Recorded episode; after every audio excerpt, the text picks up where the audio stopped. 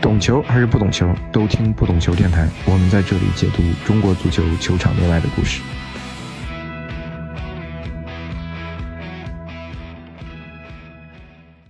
Hello，大家好，我是大萌。这一期我们邀请到德国转会市场中国区的管理员朱毅老师，可能叫微博名大家更熟悉一些。今天和我们主要是聊一聊中超金元的泡沫的破裂，以及中超整体身价的一个大幅缩水吧。呃，大家好，我是德国转会市场中国区的管理员朱毅。因为我刚才没读那个微博名啊，因为我不太确定那个到底应该怎么读。这个名字叫做呃，是我很小的时候起的，随便起的一个名字。这个你可以就叫阿塞卡纳吧，就按拼音读吧。我们节目有一个就是固定的提问啊，每个嘉宾可能都会问，就是说你懂球吗？因为可能你不是专业的出身嘛，更要问这句话，就是你自己觉得自己懂球吗？我看球呢，实际上还是挺早的，我大概是九零年的时候，还是很小的时候，是第一次非常完整的看了一届那届意大利的世界杯，跟家人长辈一起看的。然后完事儿之后呢，可能对足球兴趣就来了。大概在九四年美国世界杯的时候，这个兴趣就比较高涨。后来因为学业情况，高考嘛，啊，中间稍微中断了一段时间。但是整体上来讲的话，呃，前面看欧洲足球比较多一点从二零零零年开始，我开始上互联网。这个时候，互联网大家知道进入到中国也差不多那个时候，那是信息爆炸的一年。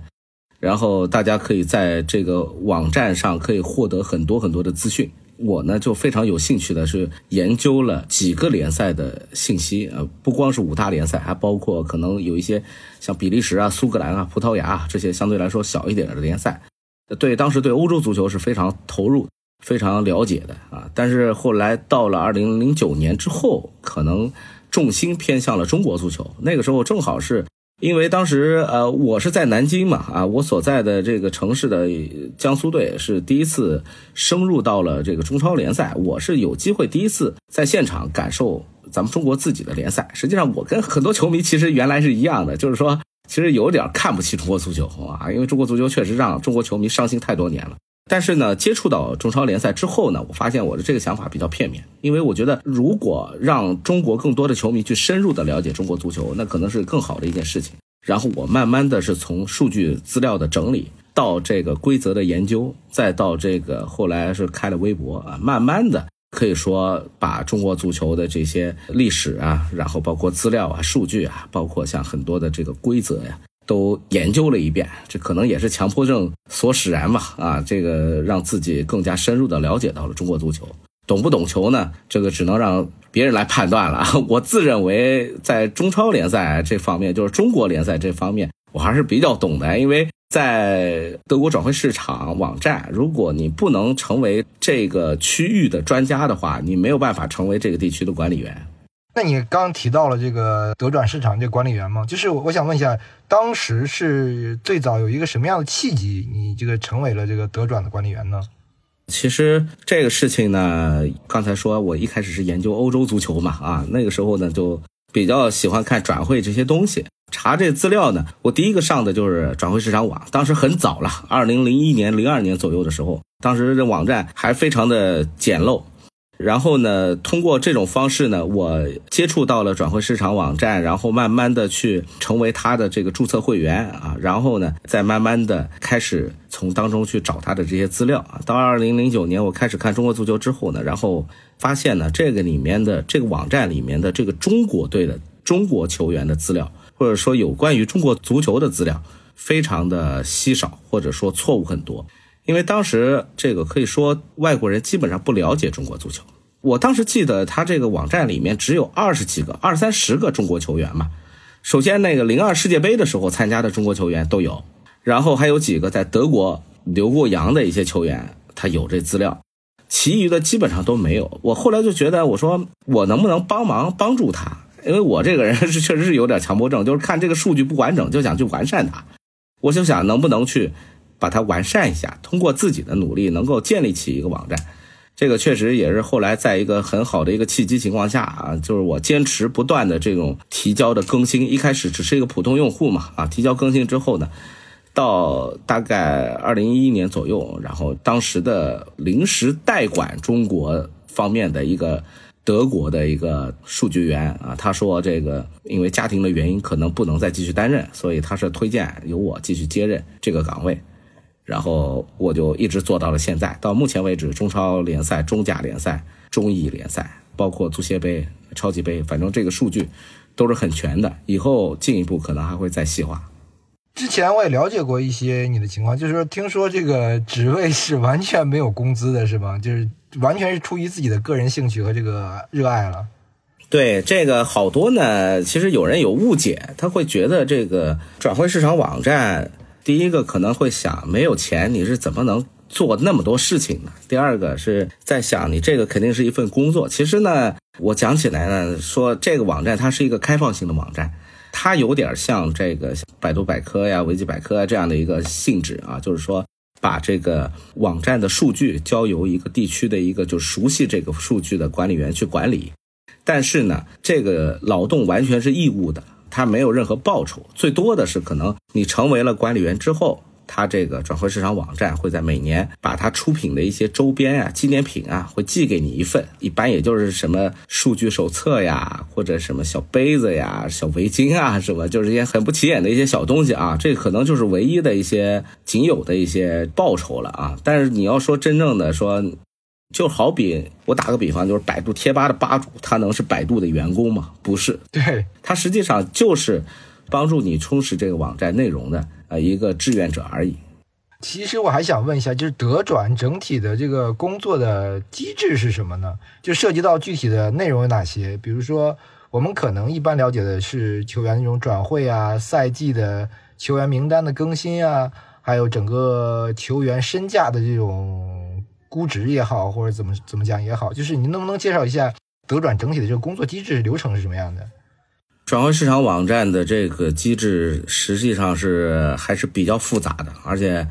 工作量也确实比较大。可以说，你能想象到的有关于足球的数据的各个方面，你都要去去统计或者说去更新。首先，我们讲的是有国家队，对吧？然后有赛事，有俱乐部，有球员、裁判、官员，这些都是基础的。我们讲需要更新的各个单元。这些资料都要你去各方面的去统计，这一个球员他身高多少，他的转会的这个履历是多少，他的尤其是他在出现转会的时候，你要及时的去更新，而且要去尽量的通过你自己的方式去收集这笔转会的详细信息，例如转会费、合同信息等等。然后还有像俱乐部，你要去更新他的相关的一些资料，包括赛事，你可能要去更新日程。这个可是一个大工作，每年光输入这个日程，你想想看，就是这个每轮比赛每轮的这个对阵啊，如果三十几轮的话，你就得三十几轮一点点的去输入，这个是完全没有什么导入功能的，这就是直接在那输。包括还有这个像啊裁判员的一些资料，包括还有些像这个教练他曾经执教过哪些俱乐部，成为是哪些这个俱乐部的什么职位，这个其实。呃，转会市场网是比较细的，它甚至连什么厨师啊、营养师啊、司机啊，什么这些资料都会有。当然，我们可能不能呃了解的那么全面，但是你一定要尽你最大的可能去收集这些资料，这是可能最主要的一个单元。另外一个主要单元就是比赛报告的更新，这个是讲究一个时效性的。当然，可能因为时间的原因，因为还有我个人的原因，因为目前我们这个。搞这个更新的人并不是很多，人手不足啊，所以说目前呢，转会市场网站的这个比赛报告呢，呃，我们尽量是按照这个，首先是按照它有一个功能啊，它是从这个 Opta 啊，这欧洲一个专业的数据网站，我知道那个网站，嗯，首先会提取它的比赛报告啊，然后我们会根据官方的比赛报告去进行修正，同时还要回看比赛录像，确认比赛的每个进球的方式。以及赛前的这个阵型啊，阵容和阵型，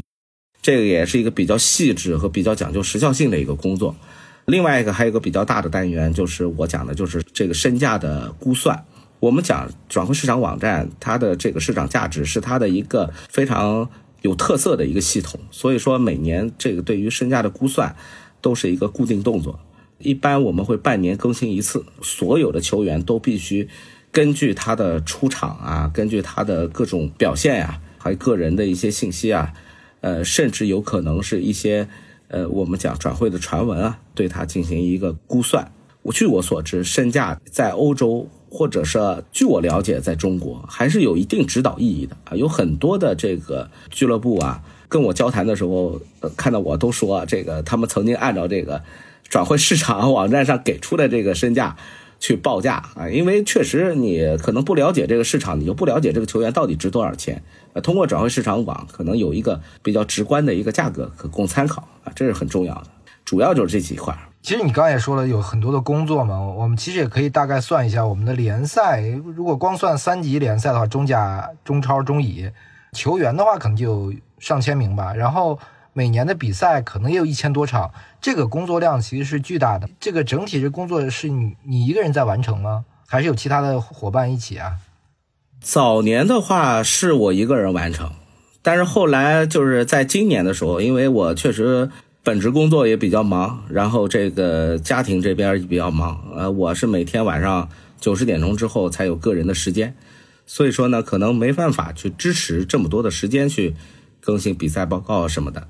所以我是找了两个小帮手，你们可以在转会市场网站上可以看到有两位比较熟悉的，但是他们不愿意去暴露自己的身份啊，帮助我去更新一些像中甲呀、中乙啊、足协杯相关的一些资料。其实你刚刚也说到了转会市场这个身价的参考嘛，我是因为之前的做记者嘛的工作需要，我记得应该是我零八年、零九年开始做记者，因为俱乐部很多时候要要买外援嘛，比如说一个外援甚至要过来试训，但那些试训的外援有时候都不太知名，之前也没有说比如说太多的这种公开资料，我就是基本上去转会市场这个网站去查他们的资料，然后再看他们的身价，看完身价以后，我基本上知道这个。这个外援的整体的能力值大概是在多少？其实我想呃问问你，就是对于你来说，你的直观感觉啊，就是中国的大多数的球迷其实从什么时候开始更多的关注这个德转市场了？我觉得可能是因为我开始逐渐的去做这个转会市场方面的这个工作之后，然后转会市场的这个数据才真正建立起来嘛。那么可能在这个过程当中，转会市场网站才逐渐的被中国球迷所知。有一个很直观的案例，就是我之前曾经转会市场网服务器坏掉了一段时间，宕机了大概几个小时。在这几个小时当中，我收到了很多的这个球迷的询问、私信的询问，还有这个俱乐部的一些朋友，像这个从微信上呀问我呀啊问这些。转会市场网怎么登不上去了？这个就是我后来我就发现，确实比我想象的这个转会市场网的这个应用啊，比我想象中的要广，使用的人要比我想象中要多很多。这个确实在中国目前，你这个一搜可以搜到很多。这一点呢，我可能我在这个转会市场网站的这个内部呢，也向他们报告过，让他们重视中国的市场。我也特别希望有一天能有中国的这个中文版的这个转会市场网站能够出现啊！当然现在条件还不成熟啊，大概是我我认为是我在接手之后，二零一一年开始之后，数据才渐渐的被广大的媒体所引用啊，所熟知。其实我们知道转会市场，顾名思义嘛，它很重要的是一些转会的一些动态。就是我想问你，之前也就是发了一些。之前的一些转会的信息也好，就是你自己来说，你是怎么判断这种转会的动态？因为我感觉你发的一些转会信息，其实它相对来说比较严谨，不像媒体可能会它更多的发一些偏动态类的。我不知道你这整体的这种你自己的这种信息的梳理啊，或判断啊、筛选啊，是一个怎样的一个过程呢？你说的确实没错，因为媒体如果发这个转会新闻的话，它是肯定是动态类的。但是我是做这个数据的，数据必须要要求要非常的严谨，不能有任何的这种模棱两可的呀，或者说不确定的这种语言在里面。所以我每次在做这个转会的这个信息的更新的时候，一般都会确定多个信息来源，反复确认。一般来说，两到三个信息源同向同时指向同一个转会的时候，基本上就可以确定这个转会是真的了，然后再通过自己的方式再进行。一些深入的去探查，现在好很多啊，因为现在转会并不是很多啊。对对，呃，像中国联赛最火爆的那几年，这个转会特别的多，每天我几乎可能每个小时都在和别人交换各种各样的信息。当时也确实特别累啊，但是呃，我觉得这是一个很有意思的一个过程，包括像信息的这种。呃，筛选信息的这种优化啊，这都是一个非常有意思的内容。我在大学的时候上过一门课，叫做信息情报学啊，非常有意思。这个课当时也是一个这个选修课，也是应用到你现在的工作里了，是吧？哎，当时并不是这个必修课，但是我觉得特别有用，对我未来。因为当时我上学的时候是二零零零年，当时互联网刚普及。就有了一个教你怎么从互联网上去找各种信息的这样的一门课，我就受益匪浅啊。所以在这个方面呢，它当中有一个很重要的一个，就是说你要这种纵向的去观看各样的信息，接收各样的信息。呃，你要去站在这个上帝视角去看信息。我打个比方，球迷一个球迷，哎，他可能是一个申花的球迷，那他可能只关注申花队的一些转会。如果是别人的转会，你可能不关注啊。也许中超你的对手球队，你可能会关注一些。你像是一个中甲的球队的转会，什么黑龙江的呀，啊，什么陕西的呀，球队的一个转会，你可能根本就不看，或者说甚至你可能根本就看不到，甚至还有一些中乙的转会，你根本就不会去关心它。但是我这边呢，通过多方的收集，其实上很多转会之间是有联系的，通过这种方式能够有。把很多的信息能够整理出来，呃，形成了一套比较独特的、我自有的一个信息处理的方式。你刚刚这个说了一些处理的方式，我想能不能举一个例子，就是说之前的一个，比如什么样的球员转会到哪家俱乐部，你是得到了一些什么样的消息以后，几个消息吧，以后最后得出了自己一个最后的结果吧？能不能举一个这样的例子？我记得当时是呃河南吧，好像是河南签了一个北京国安签下的一个外援。当时我就是觉得这个转会完全就是你像两个，这就是一个很典型的两个球队的球员，可能两个队的球迷只会关心自己球队的转会，我呢只是观察了两个转会之间的正好一个一个一个相对来说，比如说你用一些东西可以反推哦，我打个比方啊，我不知道怎么说，例如说转会名额的限制，你会看，我们当时我们中国是有转会名额的，每个队只能签这么多球员。这个球员应该是叫舒尼奇吧？对，舒尼奇啊，对，舒尼奇，他是多个球员在同时在签下来的情况下，我们可能会考虑到，哎，你这个实际上你已经签了更多的球员了，你不可能再在这个里面再签下更多的新的球员了，这个转会名额已经超掉了，所以我们就会考虑他可能会把这个球员转租到其他的球队，然后你可以去排查每个球队还有哪个球队缺这样的人啊，在这个位置上。符合这个条件的人，我当时就是发现河南队少了这样的一个人，啊，少了这样的一个外援名额在中后卫位置上。但是这个舒尼奇呢，因为当时是为了好像是金敏斋，就是传说说要转会走，但是最后没能转会，留在了队里。然后舒尼奇就成为了一个多余下来的外援。从规则上判断的话，舒尼奇是不能待在球队的，因为他会超出这个转会的。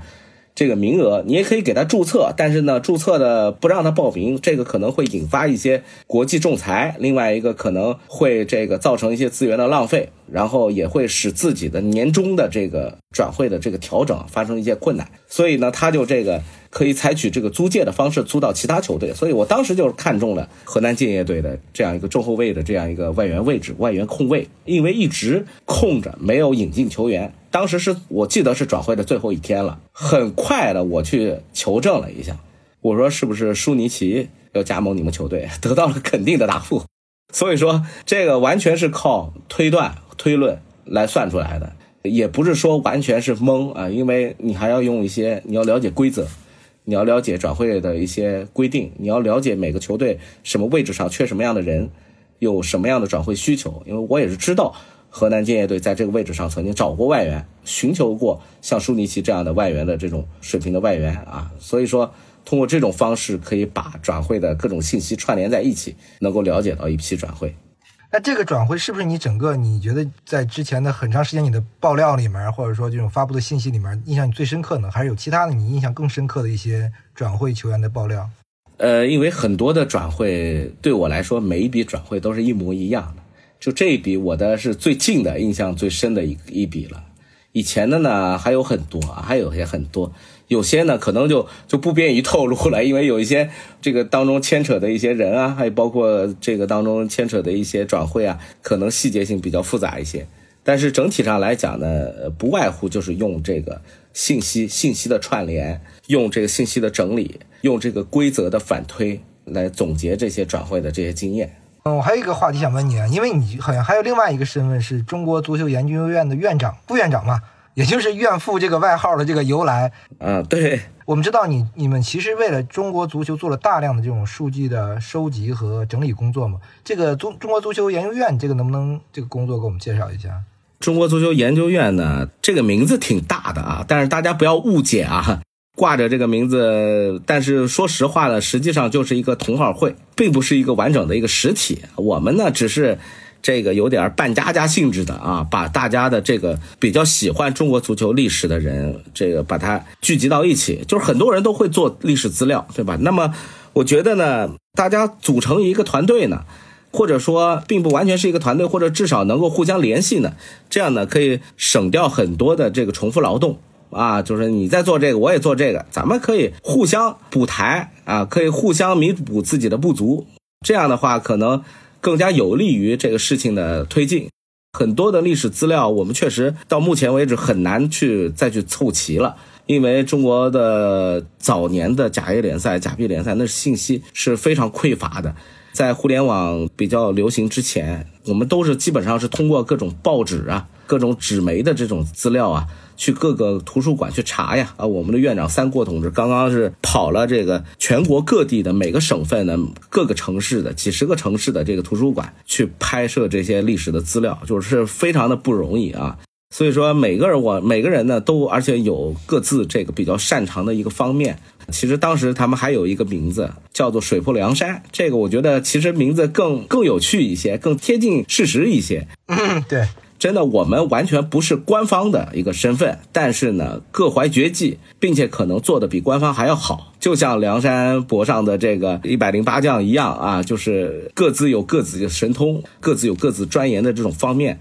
再把这些人集中在一起，能够更好的去呃为中国足球的历史服务。我们的目的就是能够最后把中国足球的历史能够整出一套像样的资料出来。啊，让大家还原，让大家不了解的中国足球还原真相啊，到大家的面前，而且让这些每一个曾经在为中国足球洒过热血啊、流过汗的人，能够把名字留下在这个历史当中，这个是最重要的。刚才说了，我们官方数据之前好像是太差了啊，因为我现在知道中超官网之前的很多数据都没有，那现在甚至我们连官网都找不到了。就是你怎么看我们现就是整个中国足球历史上这些重要数据的这些缺失，或者有一些数据是有，但对于球迷来说，对于很多媒体从业者来说，或者甚甚至对于俱乐部来说，他都没有一个特别好的去查询的一个一个地方吧？我是这个直观的感觉。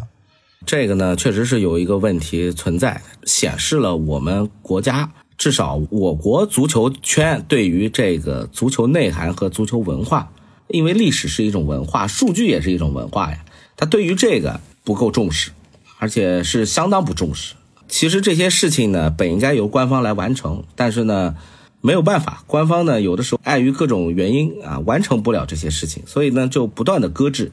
越搁置呢，这个事情缺位的就越多。呃，很多的职业联赛的这些数据。你一年不统计，两年不统计，过了三四年，可能就越来越难找了。再找找不着了。对，越来越难找了啊！很多的东西非常的可惜呀。在球员的整个职业生涯，我打个比方，我们当时讲赵俊哲退役的时候，当时赵俊哲属于叫做一人一生一球队嘛，这个一生都在辽足效力。但是在他退役的时候，他不知道辽足，他为辽足出场了多少次啊？因为辽足有几年降到了甲 B。早年的那个假币资料非常的匮乏，你没有办法去找到他的出场的具体的次数。早年可能甲 A 联赛，它还有一些报纸上有一些不太准确的一些资料，因为当时纸媒啊也不是那么的严谨啊，有的时候经常我们算。找到资料了，找到这个比赛的数据，挺高兴。一算，场上十个人，首发只写了十个，这首发名单十个人，对，就是有很多这样的一些一些一些笑话，所以纸媒也不能完全相信。但是至少我们能有一个这个相对来说一个比较准确的参考。但是呢，像甲 B 联赛，你甚至乙级联赛，那就更难找了。你完全不知道这些赛事它的这些具体的资料，你更别说一些业余赛事，还有青少年赛事，你更别提这些了。所以说，真的资料没了就是没了，除了以后发明时空倒流，我看没有办法再去恢复了。这个真的是非常令人可惜的一件事情。我们呢也是凭自己的有限的力量，能恢复多少恢复多少，也是希望能在这个方面得到官方的一些帮助。其实我们都是无偿的，呃，就是完全就是为了一腔热血，为了中国足球，为了中国足球的历史。因为我们讲说有一句话，我们在中国足球研究院的官网上就有啊，“欲亡其人，先灭其史”呀，对吧？都有这一句话。呃，想要抹杀一一段一一个一个一个事物，你先把它的历史给干掉。自古以来都有这样的一个教训，所以说，呃，中国足球的历史，我们希望它早日啊，有一天，不管是我们做的也好，还是官方做的也好，能够恢复到这个一个相对完整的一个水平。因为我当时是对标日本人，我就发现日本界联赛的历史，你哪怕从九三年他们首届界联赛的随便一场比赛。你能找到他的比赛报告，当时的天气是什么样，进球的方式是什么样，谁从右路下底传中，谁到禁区前沿头顶向了球门的左边还是右边，这个记录非常的完整。但是中国没有办法去做到这一项，因为我们知道数据有很多种维度嘛，有哪些数据是就是大众可能觉得不太重要的一个数据维度，但。你个人因为从事了这么长时间数据工作，你会觉得，哎，这个数据其实特别重要，有没有这样的一些数据的维度呢？我，你讲到这个，真是说到我心里了啊！这个，因为我曾经在这个微博上，包括其他的网站上，可能都发一些我更新的这个比赛的报告。大家看到的比赛报告当中的数据，其实非常的这个精细啊，但是呢，也非常简单，很简单，简单到什么呢？就是谁拿了黄牌谁进了球？你这个阵型是什么？这个进球是点球还是不是点球？就这很简单的一些数据，但是很多人都把这个数据直接跟我说，搞这个比赛报告有什么意义啊？这是我听了非常生气的一句话。呃，问我有什么意义？另外一个呢，还有的人在我说一些呃，比如说跟数据无关的一些事情的时候，比如说我解释一个足协的一个规定，或者说解释一个热点事件的一些一个解读等等的时候。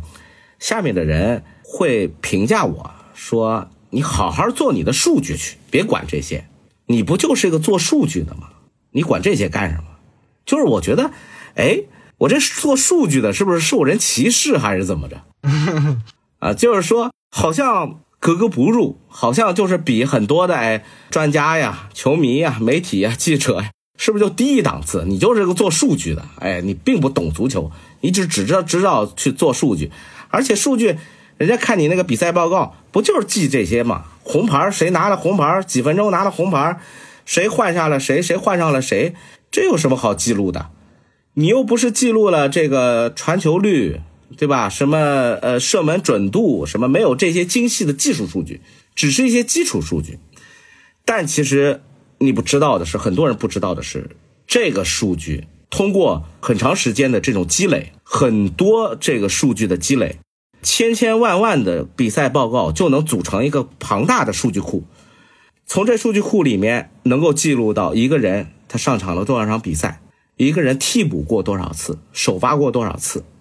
从这当中还可以看到，哎，比如说裁判员，这个裁判员爱不爱吹点球，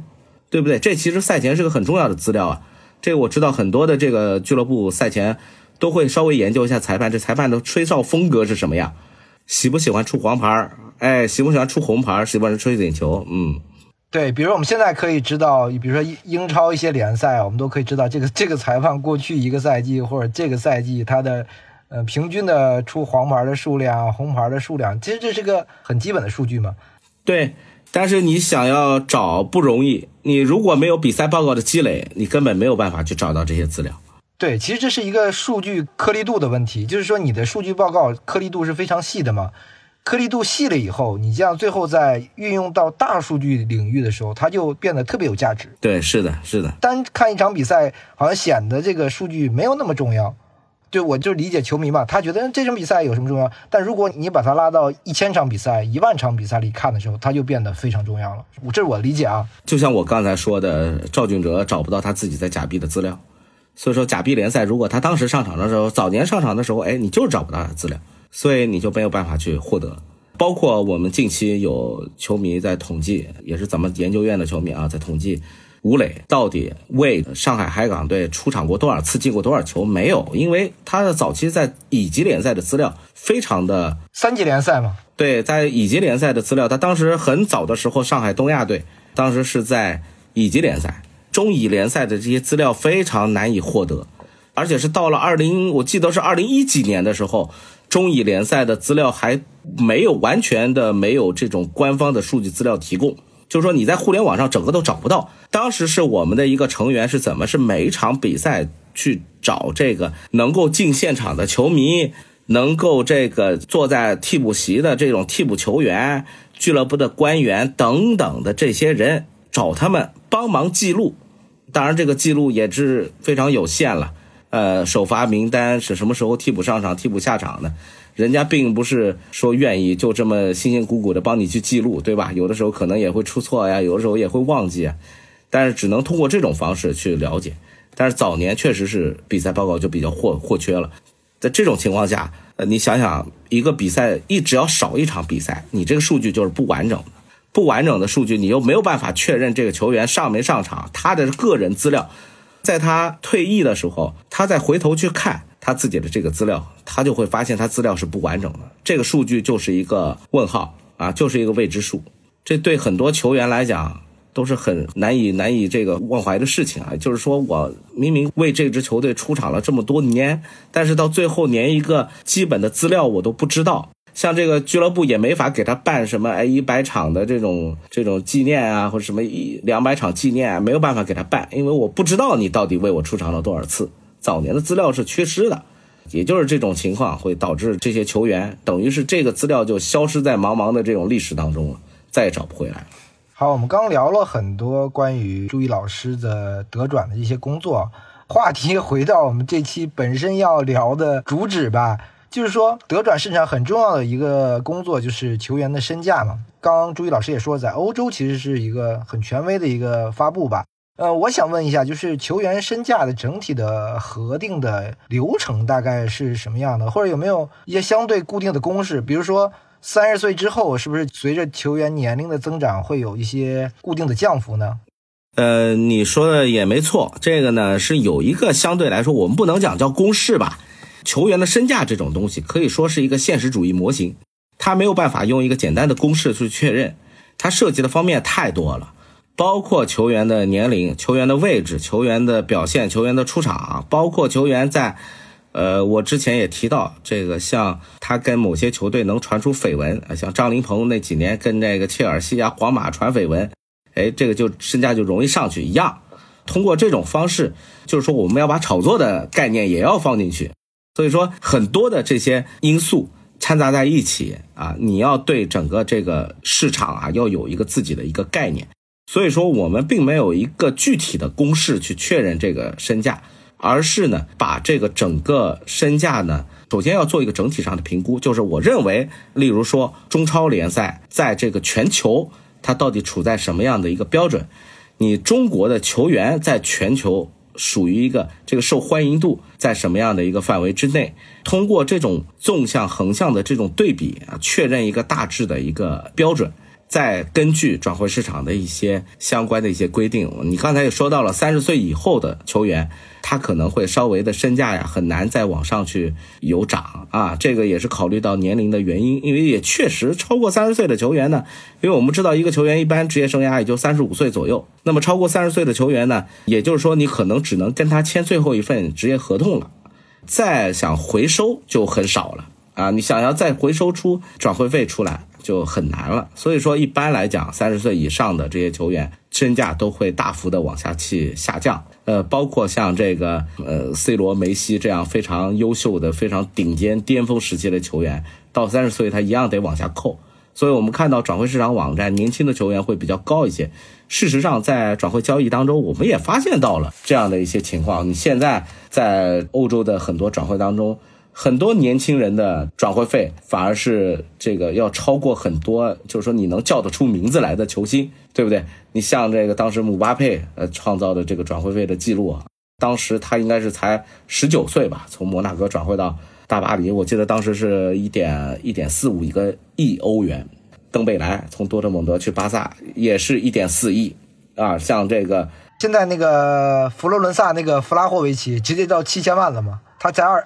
应该二十一岁嘛，对吧？对对对对，还有像这个菲利克斯从本菲卡去马竞也是一也是一点多个亿嘛，是吧？就这些非常年轻的球员，他反而的这个转会费会非常的高。啊，非常的令人这个吃惊的一个转会费去到这个市场上去，所以说我们会考虑三十岁以后的这个是有一定道理的，因为球员签合同一般是五年，球员的巅峰时期一般是到三十五岁，一般就是他职业生涯的末期，因此三十岁以后的合同一般就是最后一份合同或倒数第二份合同，很难再去有更多的长进了。哎，通过这种方式来确定这个转会费的在年龄上的一些变化。呃，另外呢，我们可能还要对这个球员的这个出场率啊，它是一个非常重要的一个考量的因素。你在联赛当中的出场率，可以说在中国吧，因为中国我们讲基数比较小，虽然中国转会费高，但实际上你说中国球员的转会费很多都是泡沫，对吧？啊，很多都是附加值。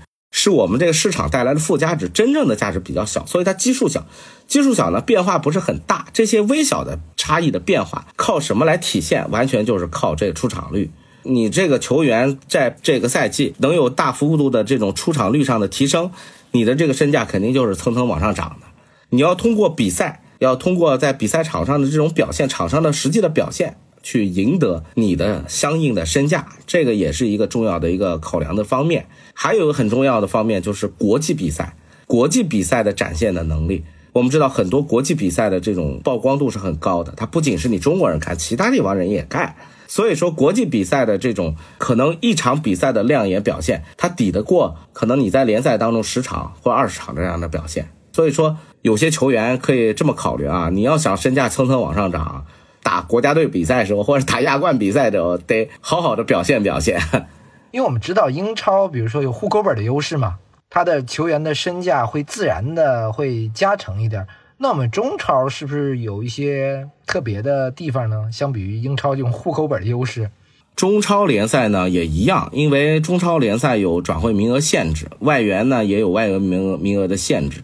所以呢，这个转会费的过程当中呢，你像英超，英超实际上也一样，就是英国的他的这个球员啊，他跟中国很像的一个原因是他这个市场投入也很大，实际上跟中超前几年的这种样子也非常的相似，他整个投入到这个盘子里的价值大，也就导致了整个盘子里面的球员身价，呃，也是逐渐的往上升。所以呢，在你这个盘子当中，你这个本土的球员啊。啊，因为本土球员总是占的比较这个比例是比较高的，所以本土的球员的转会费就会往上升。像中国的联赛的球员，曾经后卫的球员曾经能够卖到几千万欧元，实际上价值并没有到这么多啊，但是交易价非常的高。欧洲其实也一样，像这个英超的球员，像他有这个我们讲传说中有户口本的球员，来自英伦三岛的球员。他可能转会费，因为他比较受欢迎嘛，而且又是本土球员，他可能转会费就会在这个基础上会高一些啊。就好比是，就是一瓶矿泉水，相同的矿泉水，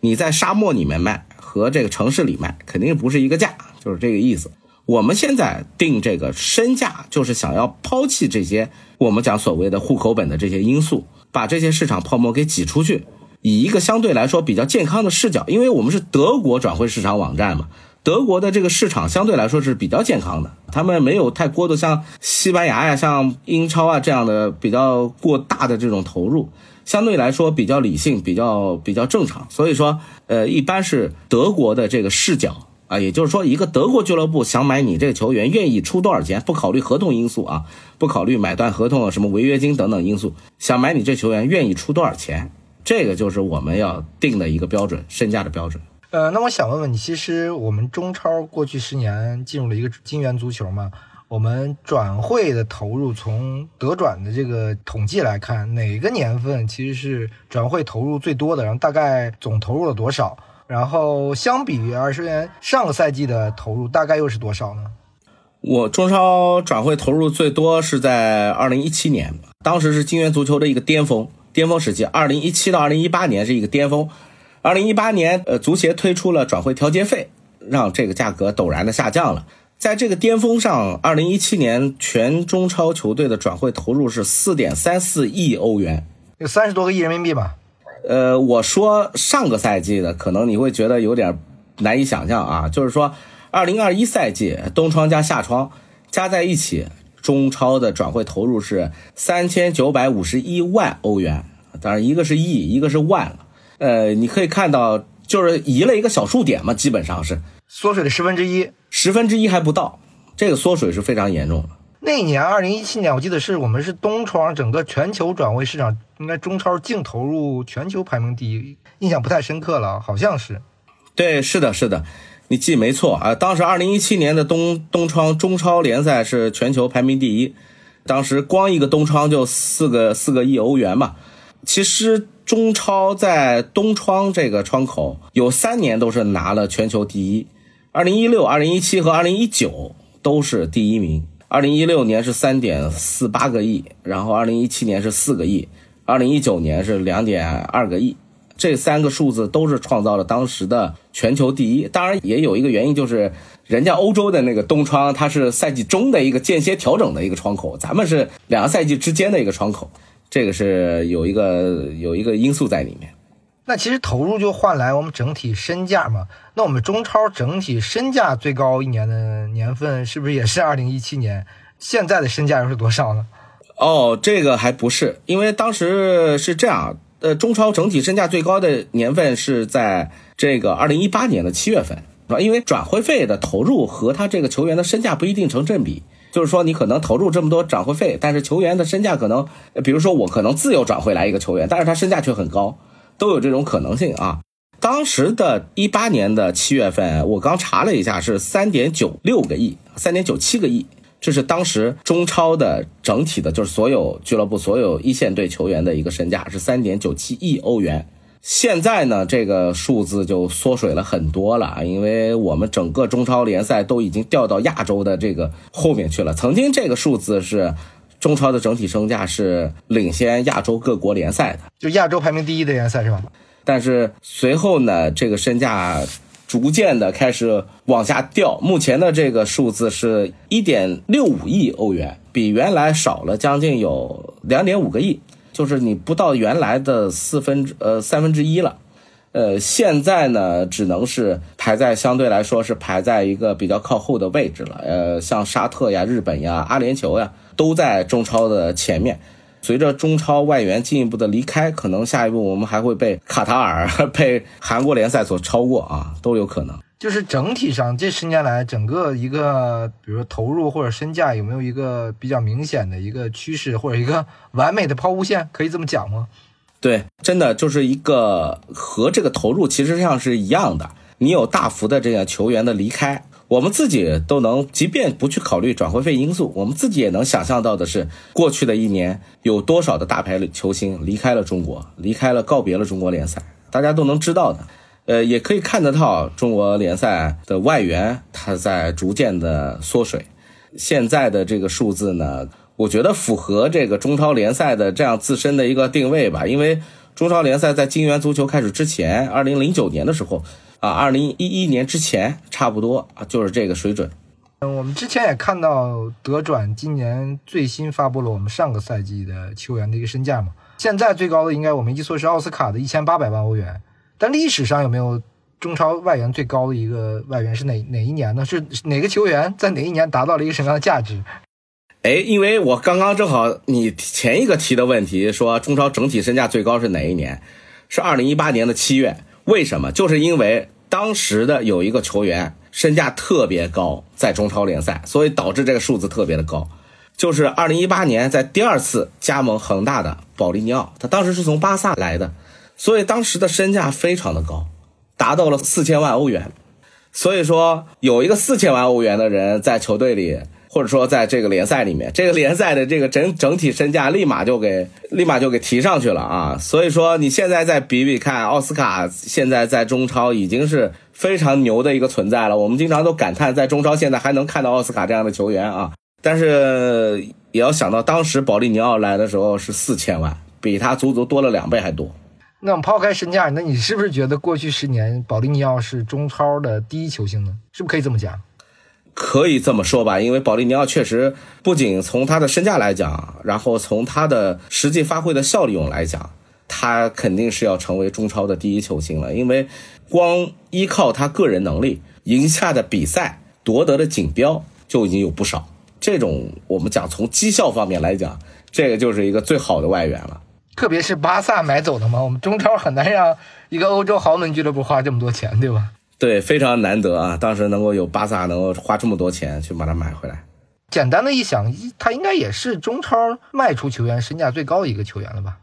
应该是的啊，应该是的。中超目前卖球员的话，还基本上中国的球员，中超卖球员都是解约，就是没有办法卖出钱来。所以说很难得会有这样的一个球员能够在这种市场上，就是说我们真的是经常是有价无市啊！啊，中超的一些球员。买来之后呢，如果你再去要转会费的话，可能人家就不要你了。所以说，这种确实是卖的当中是最多的一个。呃，那今年转会身价更新了以后，我不知道从身价来说，让你比较印象深刻的我们的本土球员或者外援是哪一个呢？今年的转会给我印象比较深的，呃，像中超的话，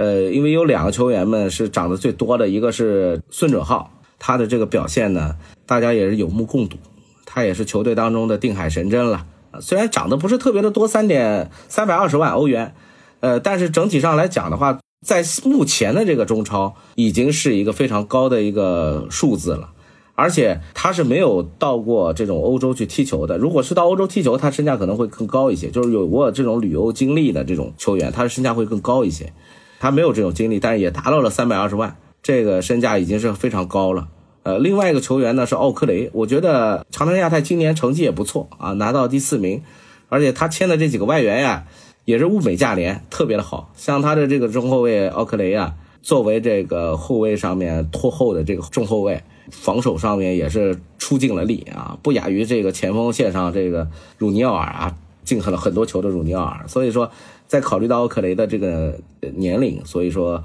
我当时是给他提了比较高的身价。还有个球员，我可以跟你说一下，是现在不在中超，就是山东泰山队的贾德森。这个球员是一半的时候来到山东泰山队的，但是他是一个租借的身份，现在已经是租借，已经要归属于葡萄牙他原来的球队了。但是现在有传闻山东队要把他给买断嘛，是吧？所以说我也觉得确实这个球员的身价能够通过一场足协杯的决赛有个比较大的这种提升。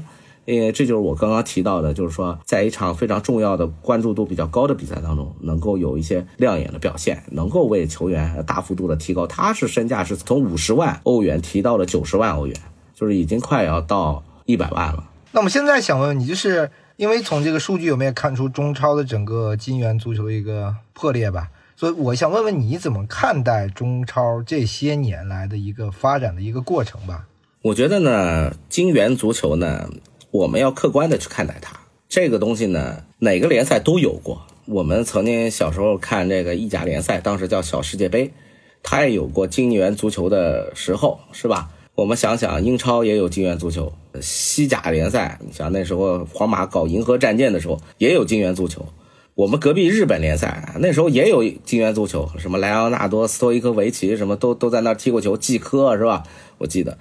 呃，所以说这可能是。这个国家呀，它的经济发展到一定阶段的时候，所自然会产生的一个事物。所以说，我们也要客观的去看待它，不要简单的评价它是好还是坏。但是呢，金元足球对我们中国的影响确实也是比较深刻的。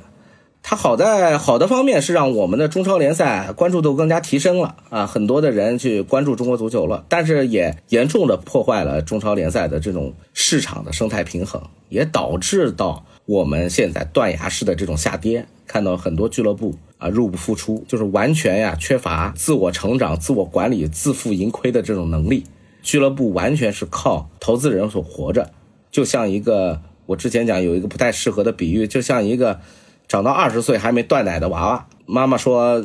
你该吃饭了，你不能再喝我的奶了，你得吃饭、吃菜、吃肉。”他说：“菜怎么吃？肉怎么吃？这东西能吃吗？”他之前没有去对这个金元足球做出任何的限制，曾经我记得还曾经一度以此为荣啊，做欧洲第六大联赛为荣，全球第六大。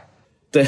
当时没有去做一个这种非常有效的一个限制或者是管理，像财务监管政策，你早就该管起来了，不是说你现在到了最后不得不管的时候，你最后来一个一刀切，一个急急刹车，那肯定最后的问题就是车毁人亡了。我想问一下朱毅老师，就是因为之前我们有很多笔这种引援的转会嘛，你觉得我们过去的引援的实，他们实际的转会价格与他们真正的身价之间相比，我们中超买人大概给往上浮动多少呢？因为我们很吃亏嘛，在这个国际市场上肯定来说。对，在金元时代，这个大家都知道，中国球队就是冤大头。我和一个这个。中超俱乐部的一个分管这个转会方面的一个副总曾经聊过，他就跟我说呀，说现在这个他不算一个特别有钱的球队相对来说比较平庸的一个球队，但是呢，呃，因为那几个有钱的俱乐部的存在啊，因为土豪俱乐部实在太多了，这个导致呢，人家一看到是中国球队来了，他就开始涨价。就比如这个球队我卖给日本人，那我就就卖五百万，但我你中国球队来了，我就叫价一千万，你爱要不要？就是这么个叫价法，所以也确实导致后来其实也是被迫把一些其实并不是很富裕的一些球队雪上加霜，他们的这个转会费的这个支出的压力越来越大，投入也越来越大，有的甚至很快就被这个后来的这些债务啊所拖死了。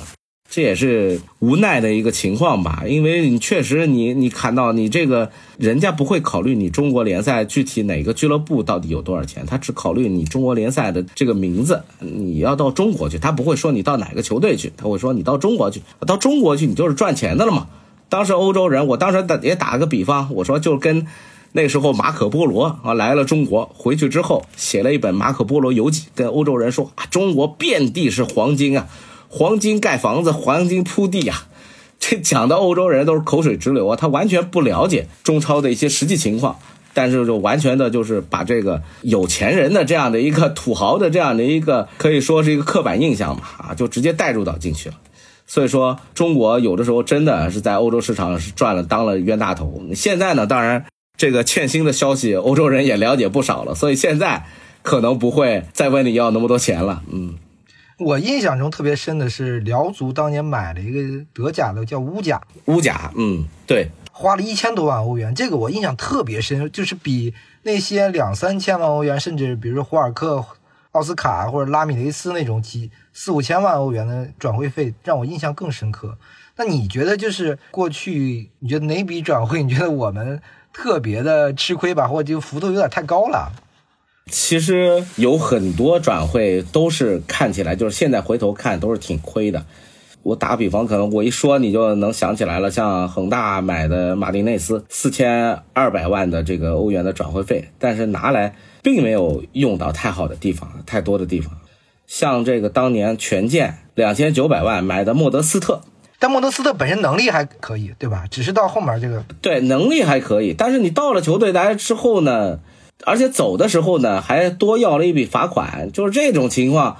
就是让人很不舒服了。而且权健是买莫德斯特，还是为他交了调节费的。这种情况下，等于说我付出了三倍的代价去引进一个球员，并没有给我带来特别多实处的一个球员。还有很多球员也是在中国，就是虽然转会费很高，但也只是昙花一现呐。像这个呃申花签的这个。沙拉维啊，我记得也只是在一次足协杯的决赛当中表现稍微好一点，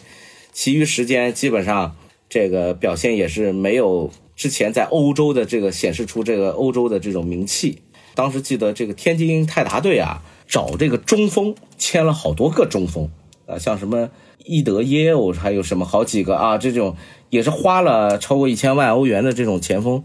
但是到最后呢。也是效果甚微啊，基本上没有得到什么。包括你还你刚才说的像像乌甲这样的球员啊，当时还有一个我记得是申花队签的这个特维斯，当时他的工资是非常高的。特维斯的工资应该是可能到达到两千万欧元吧一年，但是真正的他带着这么大的光环来到中超之后，呃，和他的这个表现完全不成正比。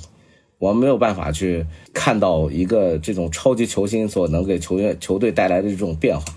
也是让人非常非常可惜的。